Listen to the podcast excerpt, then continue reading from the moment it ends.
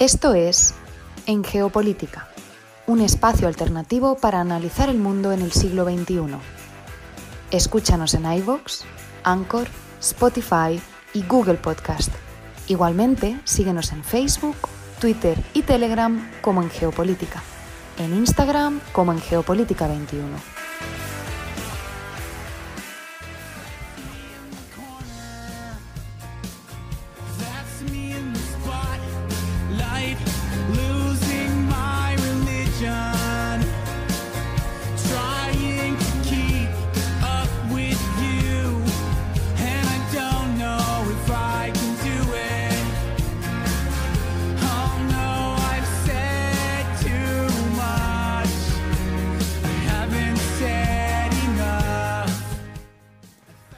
Y con este cover de Losing My Religion abrimos el programa del día de hoy, miércoles 6 de julio de 2022. Iniciamos esta transmisión desde la ciudad de Bogotá. Los acompaña Fernando Galindo y les agradezco a todos los que nos sintonizan en América Latina, el Caribe y España a través de la plataforma radiolibre.cc. Igualmente, saludamos a quienes nos escuchan como podcast en estas y otras geografías en iBooks, Anchor, Spotify, TuneIn, Apple Podcast y Google Podcast. Esto es En Geopolítica, un espacio alternativo para analizar el mundo en el siglo XXI. Bienvenidos.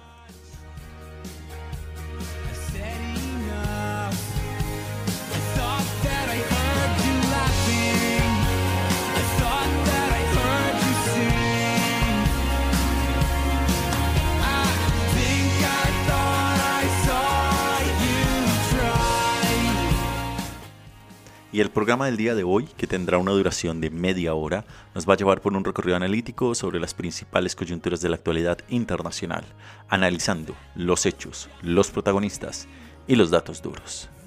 Y este programa iniciará hablando sobre Singapur y el nuevo orden económico en Asia.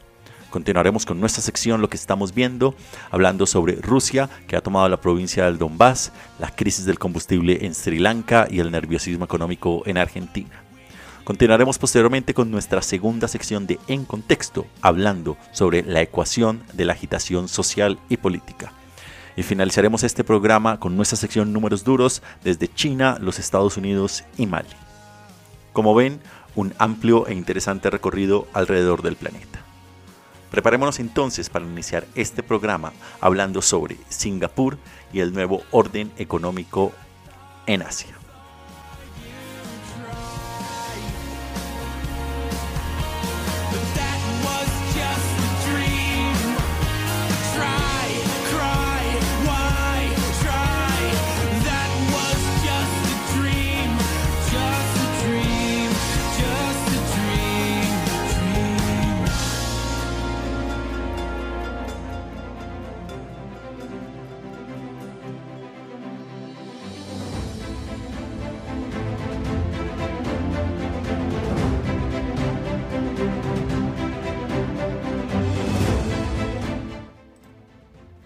Contexto 1. Singapur y el nuevo orden económico en Asia. Los centros internacionales de comercio juegan un papel crucial en la economía mundial.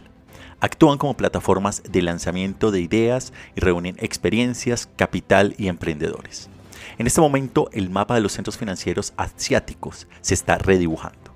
La ciudad-estado de Singapur parece ser el principal beneficiario, siempre que pueda manejar algunas de las desventajas de ser un centro global para los negocios internacionalmente. Y es que Asia representa más de un tercio de la población mundial, de su PIB y de su peso en el total de la economía, lo cual además sigue aumentando y seguirá aumentando según las proyecciones internacionales. El papel de este tipo de centros internacionales es especialmente importante en la región, que alberga una mezcla de sistemas políticos y a su vez de un marco legal. Muchas economías se ven asfixiadas por sus regímenes regulatorios y los dos gigantes emergentes de la región, China e India, tienen control de capital parciales en sus mercados. Como resultado, las empresas que operan en Asia tienen una gran demanda de lugares que estén abiertos y que trasciendan las diferencias nacionales. En los últimos 200 años, muchos centros han desempeñado este papel, incluidos Calcuta en la India o Penang en la actual Malasia. En la década de 1980, Tokio tenía esperanzas de convertirse en el líder, pero la crisis financiera de Japón las desvaneció. Ahora las opciones se están reduciendo. A medida que China se vuelve más autoritaria, las posibilidades de que Shanghai reanude su papel anterior a 1949 como centro global han disminuido. En una encuesta reciente de la Cámara de Comercio estadounidense de Shanghái, solo una empresa estadounidense de las 133 encuestadas planeaba aumentar su inversión en China. Incluso después del anuncio de esta semana de que las reglas de cuarentena de China se están relajando, los recuerdos del draconiano cierre de Shanghai aún persisten. Hong Kong, por su parte, también está sufriendo. Esta semana marca el 25 aniversario de su regreso a la soberanía china. Muchas de sus libertades, sin embargo, han sido mermadas por el Partido Comunista. En los comercios existen crecientes dudas sobre la independencia de su poder judicial e instituciones. En ese sentido, Singapur surge como un posible lugar para beneficiarse como un centro internacional en Asia. Tiene un gobierno eficaz y predecible, un sistema legal contable y un entorno regulatorio favorable a los negocios. El largo compromiso del gobierno con un papel neutral en los asuntos internacionales le permite actuar como un centro tanto para el capital como para las empresas occidentales y asiáticas, especialmente las chinas. La ciudad además ha mejorado su capacidad para identificar dinero dudoso. La libertad de expresión aún está más restringida que en Estados Unidos o Europa, pero es mucho más libre que en la China continental o en Hong Kong. Reflejando esto, empresas que van desde BlackRock, un gigante estadounidense de gestión de activos, hasta Sinovac, una empresa farmacéutica china, se están expandiendo en Singapur. Más de 100 family office han domiciliado su riqueza allí este año, trayendo más capital de Occidente, China y del resto de Asia a esta ciudad. Singapur también se está convirtiendo a su vez en un centro tecnológico. Alberga tanto empresas estadounidenses que construyen una base en Asia como a competidores tecnológicos chinos que lanzan sus operaciones internacionales y han hecho de este su lugar regional e incluso global. Por el contrario del gran cortafuegos de China, que impide que sus ciudades se conviertan en bases de empresas tecnológicas globales. Por ejemplo, Hong Kong también se ha empezado a tambalear en lo que respecta al tema de convertirse en un hub tecnológico. Los pagos de la propiedad intelectual y las exportaciones de alta tecnología de la ciudad como porcentaje del comercio total ocupan un puesto 54 de 121 alrededor del mundo. Por el contrario, Singapur ocupa el puesto 15 respectivamente. En resumen, si bien Singapur enfrenta grandes retos, tiende a convertirse o planea convertirse precisamente en uno de los centros de comercio internacional más importantes, no solo de Asia, sino del mundo, teniendo en cuenta que hoy en día los ojos de las grandes empresas multinacionales, especialmente de las grandes empresas estadounidenses, han girado ya hacia el mercado de Asia-Pacífico. Por su parte, el gobierno chino podría volver en sí y reconvertirse y revertir alguna de las políticas que han sofocado a sus propios centros internacionales, es decir, Shanghai y Hong Kong. La India, por su parte, también puede desregularse y abrirse a los flujos internacionales de capital, dado que Mumbai puede jugar un papel mucho más importante en las finanzas globales. A pesar de todas sus fortalezas en la gestión de activos y en el alojamiento de multinacionales, Singapur es relativamente insignificante en el comercio de acciones y en la banca. Mantener en consecuencia la neutralidad diplomática mientras Estados Unidos y China chocan entre sí será bastante complicado. Y el sistema político interno de Singapur, aunque estable según los estándares globales, enfrenta una sucesión de líderes en el partido gobernante y el resentimiento hacia los expatriados adinerados a medida que la isla se vuelve más poblada. Aún así, la ciudad-estado posee atributos raros y valiosos. El papel más importante en la región está todavía por ser tomado, y Singapur parece estar dispuesto a hacerlo. Cuenta con la infraestructura, cuenta con el respaldo internacional y principalmente cuenta con que se está empezando a convertir en un centro internacional de comercio de referencia global.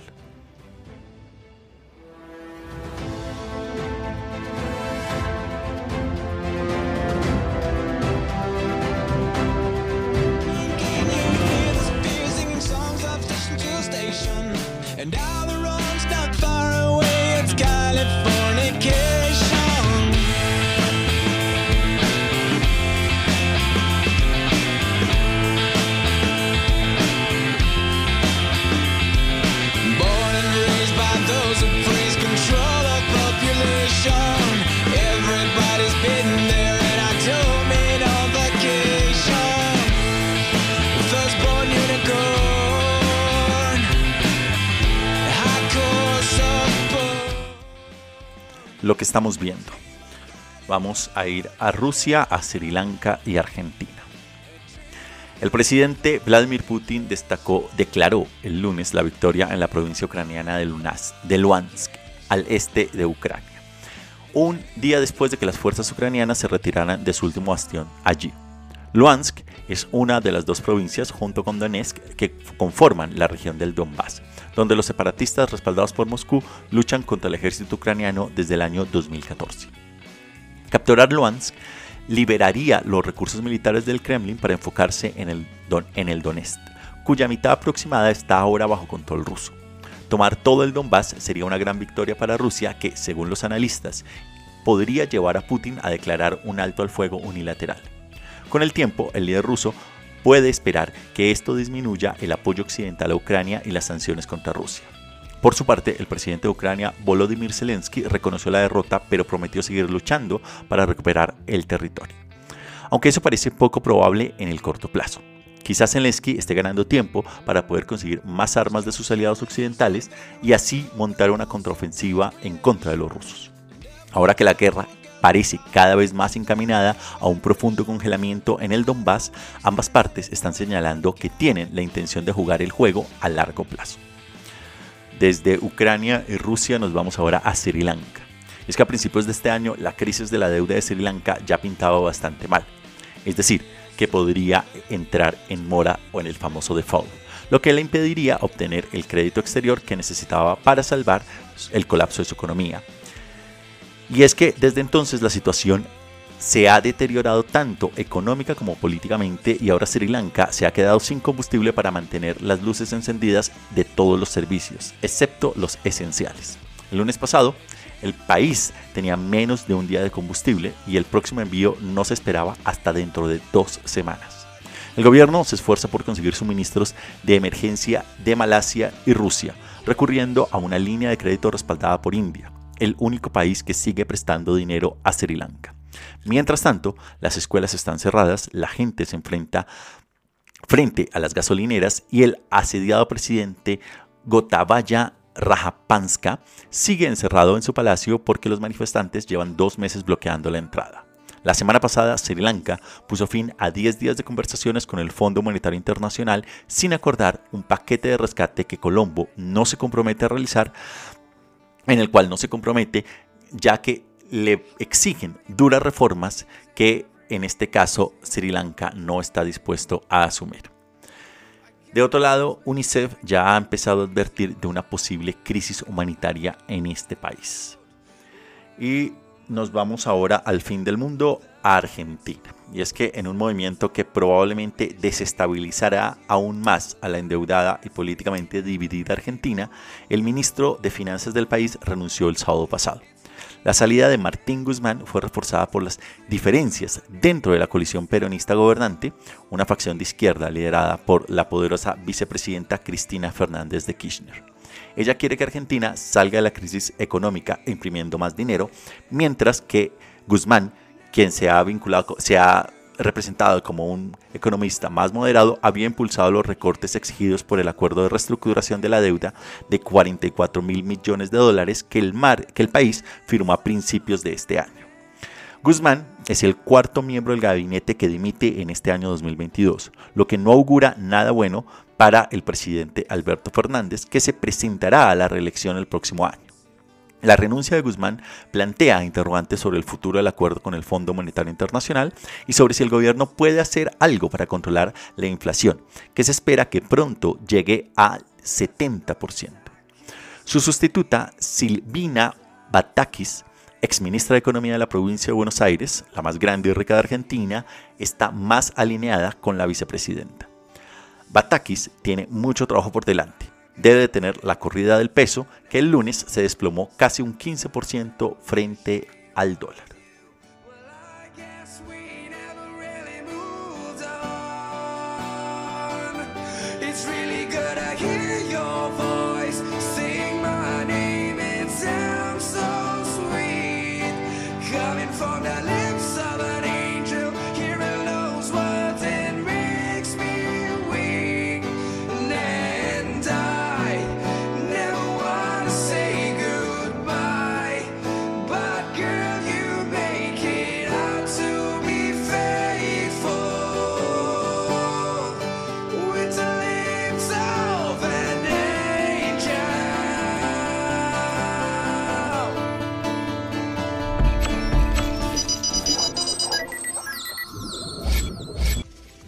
Se muevan. Aún por, aún venir, por venir en geopolítica. En geopolítica tendremos nuestra segunda sección de En Contexto, la cual estaremos hablando sobre la ecuación de la agitación social y política a nivel global. Y luego finalizaremos con nuestra sección Números Duros desde China, Estados Unidos y Mali.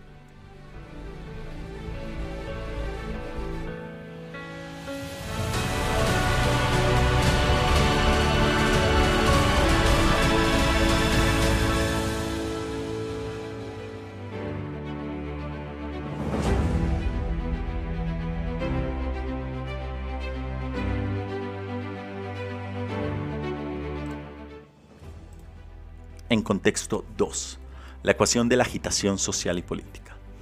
La relación entre hambre y agitación política es indudable y la historia lo ha demostrado. La última vez que el mundo sufrió una crisis alimentaria como la de hoy contribuyó a desencadenar la primavera árabe, una ola de levantamientos que derrocó a cuatro presidentes y condujo a las guerras civiles en Siria y Libia. Desafortunadamente, tras la invasión de Rusia a Ucrania, se ha vuelto a poner en peligro los mercados de cereales y de energía a nivel mundial una vez más.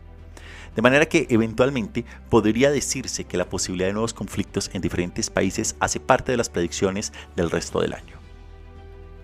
El aumento de los precios de los alimentos y el combustible es la forma más insoportable de inflación que existe.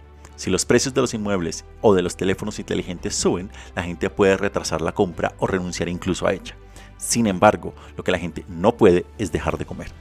Del mismo modo, los altos costes del transporte ya afectan a la población en cualquier país del mundo, sea este desarrollado o no. Así que cuando los alimentos y el combustible se encarecen, el nivel de vida tiende a caer drásticamente. El impacto es más intenso para los habitantes de las ciudades de los países pobres que gastan una gran parte de sus ingresos en billetes de autobús. Ello podría conducir a disturbios. Muchos gobiernos capean la situación, pero muchos también están endeudados y faltos de dinero después de la crisis del COVID-19. El promedio de la deuda pública de un país pobre es casi del 70% y suele ir en aumento. Los países pobres pagan también tasas de interés más elevadas que van en aumento. Algunos de ellos se encontrarán con, lo, con que esto es insostenible. El Fondo Monetario Internacional dice que 41 están en crisis de la deuda o corren un alto riesgo de impago. Sri Lanka, por ejemplo, ya se encuentra en default. Sus ciudadanos están enfurecidos y hambrientos, lo que ha causado el incendio de vehículos, el asalto de edificios gubernamentales y ha incitado a su cuestionado presidente a expulsar al primer ministro, quien en este caso era su hermano. Los disturbios también han estallado en el, Perú por el nivel de vida y en la India por un plan para recortar algunos puestos de trabajo de por vida en el ejército, lo que molesta precisamente cuando lo que se busca es algo de seguridad. Pakistán por su parte ha instado a sus ciudadanos a beber menos té para ahorrar divisas. Laos por otro lado está también al borde del impago. La revista británica The Economist ha construido un modelo estadístico para examinar la relación entre los precios de los alimentos, los combustibles y el malestar político. Revela que ambos han sido históricamente buenos predictores de protestas. Si los resultados de este modelo se mantienen, muchos países pueden esperar que se dupliquen los disturbios en lo que queda de este año. El mayor riesgo está en los lugares que ya eran precarios, es decir, países como Jordania o Egipto, que dependen de las importaciones de alimentos y combustibles y tienen débiles finanzas públicas. En Turquía, por ejemplo, el choque de la oferta ha acelerado una inflación causada por una política monetaria bastante errónea. Muchos de esos lugares además suelen tener gobiernos represivos. En todo el mundo, el costo de vida aumenta, el descontento de la población y la posibilidad de que salgan a las calles es más probable que esto se vuelva que en consecuencia estas manifestaciones se vuelvan violentas en lugares con muchos jóvenes subempleados o solteros. A medida que su poder adquisitivo disminuye, muchos llegarán a la conclusión de que nunca podrán permitirse el lujo de casarse o de tener una familia. Frustrados y humillados, algunos sentirán que no tienen nada que perder si se unen a los disturbios. Otra forma en que la inflación desestabiliza a las sociedades es fomentando la corrupción. Cuando el dinero circulante no se ajusta a los precios, los funcionarios se ven aún más tentados a sacar ganancia de esta necesidad. Eso suele enfurecer con razón a los ciudadanos. Recordemos que el detonante, por ejemplo, de la primavera árabe fue el suicidio de un vendedor ambulante tunecino que se prendió fuego para protestar contra las constantes exigencias de sobornos por parte de la policía corrupta. Si llegasen a haber disturbios en lo que resta del año, el impacto económico podría incluso incrementarse muchísimo más. A ningún inversor en general le gustan los disturbios ni mucho menos las revoluciones. Un estudio de The Economist revela que un gran estallido de violencia política suele restar un punto porcentual del Producto Interno Bruto en 18 meses, en el mejor de los escenarios. El daño suele ser aún peor cuando los manifestantes están enfadados tanto por la política como por la economía al mismo tiempo. Y es que evitar las próximas explosiones es algo bastante complicado de manejar. Un buen comienzo sería desechar las políticas que desalientan la producción de alimentos, como los controles de precios y las restricciones a la exportación.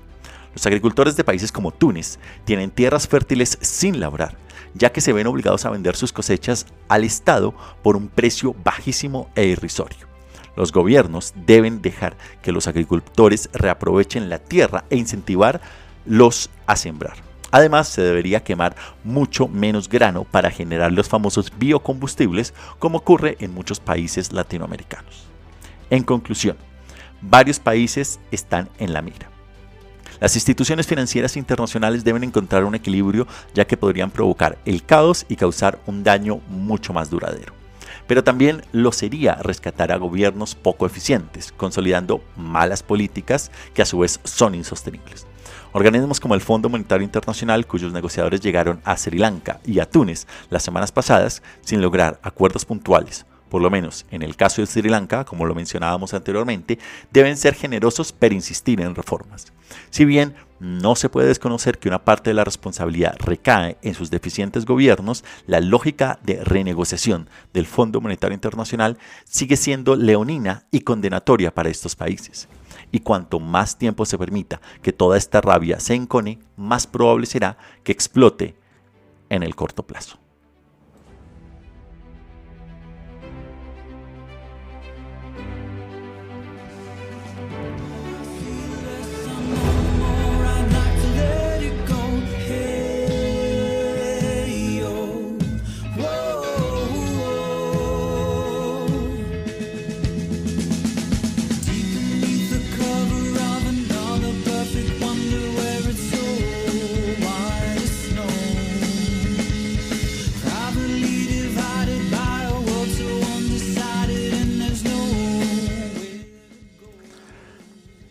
Números duros. Vamos a ir a China, los Estados Unidos y Mali. Iniciamos en China y el número que nos lleva allí es mil millones. Y es que un hacker anónimo afirmó haber robado los registros policiales de unos mil millones de ciudadanos chinos. Casi tres cuartas partes de la población. De ser cierto, podría ser uno de los mayores hackeos de datos de todos los tiempos y además algo bastante peligroso para el gobierno de Pekín. Desde China vamos ahora a los Estados Unidos y el número allí es 100 mil dólares. Y es que la Marina estadounidense ofrece hasta 100 mil dólares de recompensa por información que ayude a interceptar armas, drogas y otros envíos ilícitos en el Golfo Pérsico. A los estadounidenses les preocupa que Irán suministre armas a los rebeldes Houthi en Yemen a pesar del embargo de armas y de la tregua en curso en la guerra civil de este país. Y por último nos vamos a Mali y el número que nos lleva allí es 300 millones. Es que los líderes de África Occidental acordaron el domingo levantar las sanciones económicas contra Mali después de que su junta prometiera volver al gobierno civil en el año 2024. Las sanciones obligaron a Mali, tras el golpe de Estado, a dejar de pagar 300 millones de dólares de deuda soberana en lo que va de este año.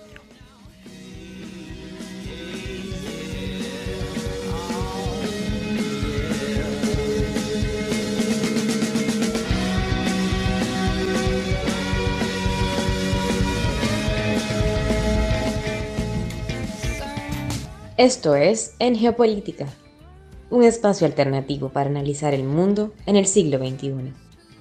Escúchanos en iVoox, Anchor, Spotify y Google Podcast. Igualmente síguenos en Facebook, Twitter y Telegram como En Geopolítica y en Instagram como En Geopolítica 21.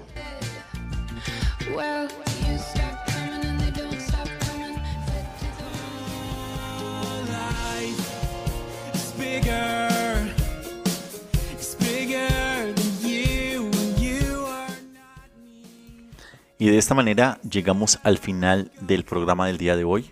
Tuvimos un recorrido alrededor del planeta que inició hablando sobre Singapur y el nuevo orden económico en Asia.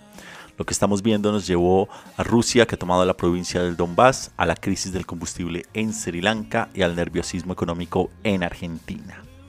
Continuamos posteriormente con nuestra segunda sección de En Contexto, hablando sobre la ecuación de la agitación social y política. Y finalizábamos este recorrido alrededor del planeta con nuestra sección Números Duros desde China, los Estados Unidos y Mali. Les agradezco a todos ustedes por su sintonía y por escucharnos a modo podcast en diferentes lugares del planeta. Les invitamos a que si no lo están, se suscriban gratis en cualquiera de las plataformas. Como saben, iBox, Anchor, Spotify, TuneIn, Apple Podcast y Google Podcast. A que nos sigan en Facebook, Twitter, Telegram e Instagram. Y también a que nos visiten en nuestra página web en geopolítica.com, donde encontrarán todas las imágenes y los audios del programa. Igualmente, si desean contactarnos o dejarnos algún comentario, sugerencia o saludo, pueden hacerlo a nuestro email en geopolítica.podcast.gmail.com. Igualmente, si les gusta el programa y quieren apoyarnos, les invitamos a que dejen sus likes o comentarios y a que lo compartan en sus redes para así seguir llegando a más personas. Yo me despido aquí, los acompañó Fernando Galindo desde la ciudad de Bogotá. Les deseo un feliz resto de semana y nos encontramos en la siguiente emisión. Hasta la próxima.